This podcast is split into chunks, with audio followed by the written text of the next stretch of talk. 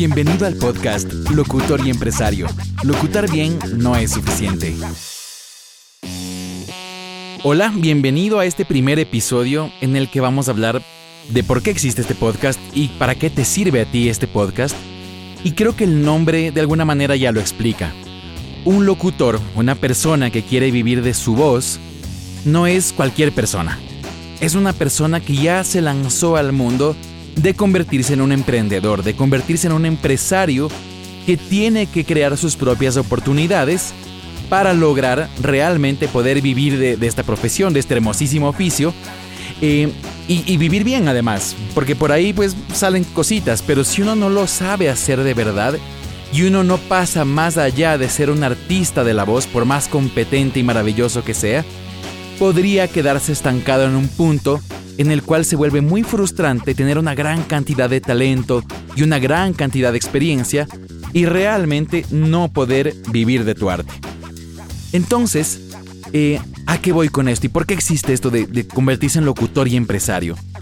A que, interesantemente, uno de los engaños que, que sufren los artistas, sufren los emprendedores cuando recién arrancan su profesión, es pensar que el producto lo es todo que el profesionalismo que tienen para trabajar lo es todo en términos de la calidad de su servicio, que puede ser, pues en este caso obviamente, eh, la calidad de tu locución, la calidad de tu voz, tus años de experiencia. Llevo 30 años locutando, llevo 5 años locutando, eh, y eso parecería que cuenta de alguna manera, pero ¿por qué la gente no lo aprecia? ¿Por qué no lo estoy pudiendo eh, ¿por qué no lo estoy pudiendo aprovechar como debo? ¿Por qué no están viendo esto y de pronto contratan gente con menos experiencia que yo? Etcétera. Y hay mucha frustración en el mundo del arte y en el mundo de los locutores con respecto a qué pasa. ¿Será que ya pasé de moda? ¿Qué está pasando conmigo? ¿O qué es esa cosa que pasa que no me ha permitido crecer más y crecer más y llegar a un nivel diferente de ingresos, de reconocimiento, etcétera? O por supuesto siempre en cada profesión hay unas pocas estrellas y las estrellas no siempre están tan conscientes de todo lo que han logrado, pero han hecho mucho de este trabajo también. Casi nadie realmente es producto de la suerte o nadie es producto de la suerte. Pero muchas veces sí, hay mucha gente producto del sentido común, no siempre estaban tan conscientes de lo que hacían, pero lo hicieron bien e hicieron el trabajo. Y entonces, ¿por qué es importante este tema? Porque para evitar esa frustración, hay que quitarse primero la creencia de que tu experiencia y tu calidad como locutor son lo principal y son lo más importante de todo, lo único importante.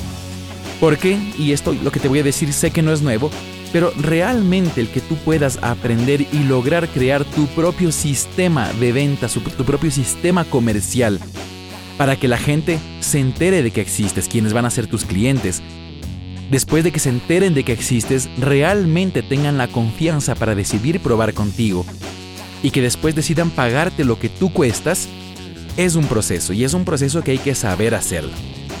Porque tu gran producto no es suficiente. ¿Por qué? Porque el ejemplo está, en el mundo entero. Yo siempre pregunto a las personas, bueno, ¿cuál es tu hamburguesa favorita? Y pocas personas, realmente sí han, habido unas pocas, pero son realmente pocas las que me dicen mi hamburguesa favorita es McDonald's. Y entonces ahí dicen, ah, wow, yo les pregunto, ok, está bien, sí, no es McDonald's, es la de tu tía, la del primo, la del barrio, la, esta hamburguesa gourmet que en, en tal lugar en tu ciudad, eh, esta hamburguesa de, de, autor, de bla, bla, bla. Claro, esas son las que le gusta a la gente, esas son las, las más ricas, las mejores, las más saludables, son el mejor producto. Pero ¿cuál es la hamburguesería que tiene más locales en el mundo? La que más vende. La que, la que, la que tiene miles de miles de trabajadores ahí. Es McDonald's.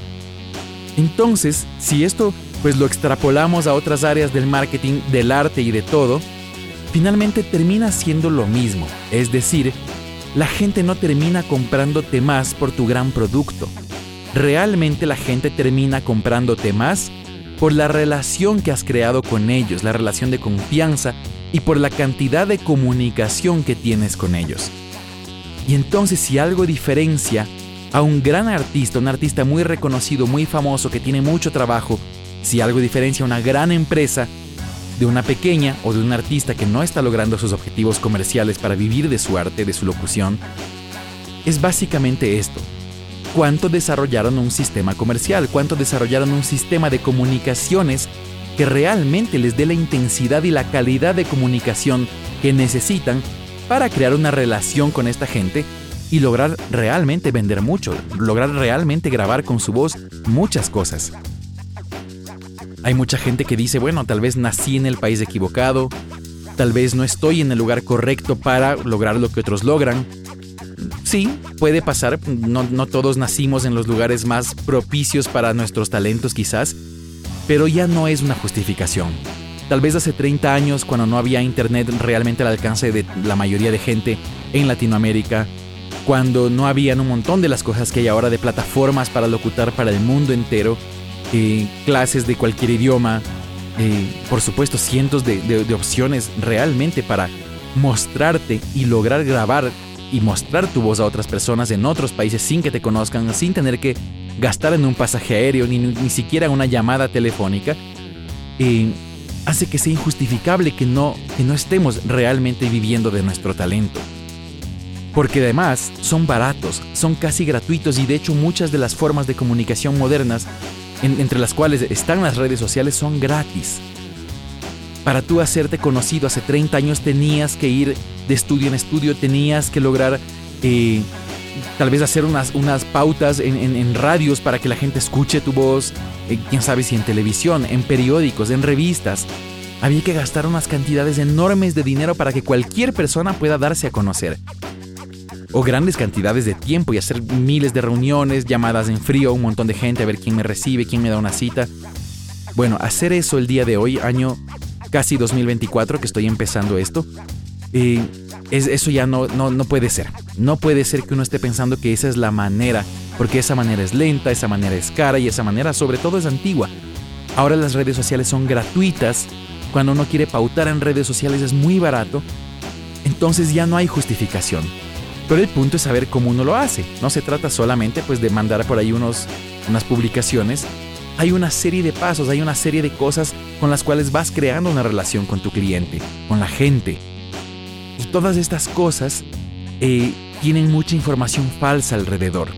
Y entonces las personas tenemos miedo a comunicarnos, tenemos miedo a realmente salir y decir, uy, si tal vez no soy tan bueno y qué está pasando. Y, definitivamente es, puede ser un problema si por supuesto tu calidad como locutor, como un artista de la voz, no está en su máximo nivel porque de todas maneras hay gente excelente haciéndolo y la competencia es dura.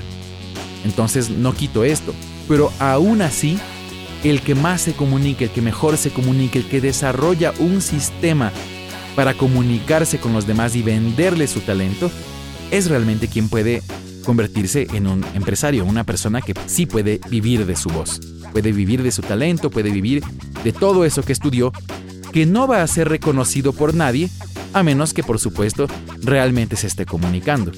Y si por supuesto no estás en el nivel de calidad en el cual puede ser tomado en cuenta, bueno, también es hora de estudiar y descubrir por dónde está eso que te está faltando para realmente lograr ese nivel de calidad. Ya que, lastimosamente o para bien o para mal, nuestro nivel de calidad, nuestro nivel de competencia, si bien lo definimos nosotros cada uno haciendo el mejor trabajo posible, quien juzga esto es quien nos contrata.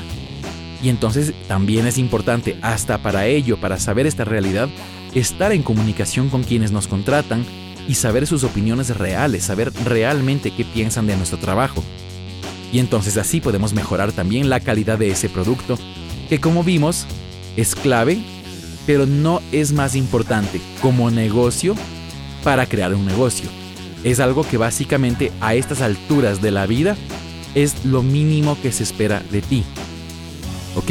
Y entonces esto es muy importante. Si lo mínimo que se espera de ti es que tengas una super calidad, que seas un artista y un profesional por completo y excelente en lo que haces, realmente tu preocupación pues debería sí definitivamente estar primero en ese punto, saber que sí tienes esto para ofrecer, pero mientras logras esto, porque todos tenemos falencias, todos podríamos tener áreas de oportunidad donde no estamos perfectos y podemos mejorar, definitivamente hay que trabajar mucho en la parte comercial. Y, esta es la, y este es el propósito de este podcast, que es darte información valiosa, darte datos sobre cómo vas a convertirte poco a poco en ese artista de la voz que sí puede lograr tener los resultados comerciales que quiere con su talento. No es un tema de técnica, no es un tema de, respiración, eso tiene que ver con, el área de la locución como tal, pero aquí en el podcast eh, vamos a hablar de los temas comerciales y también por supuesto de algunos aspectos técnicos eh, que se esperan. Yo llevo contratando locutores por más de 15 años y, y, definitivamente tengo información para darte para saber también, bueno, qué esperamos las personas que tenemos productoras, tenemos casas de sonido, agencias de audio branding, etcétera, que necesitamos de, locutores, bueno, que queremos también de, de cada uno de ustedes. Definitivamente eso también vamos a conversar de esto, que es muy importante saberlo. Pero sobre todo vamos a enfocarnos en cómo te conviertes en esa persona talentosa que ya, ya eres y que no solo es talentosa, sino que además realmente maneja su talento como un empresario de verdad. Así que con esto te dejo por hoy. Gracias por escucharlo. Nos vemos en el siguiente episodio donde ya vamos a comenzar a hablar de cada una de estas cosas con mayor profundidad y sobre todo con datos que te puedan servir para actuar, para que tomes decisiones, para que tomes acciones y puedas empezar a ver cambios en cómo vives de tu talento. Un abrazo.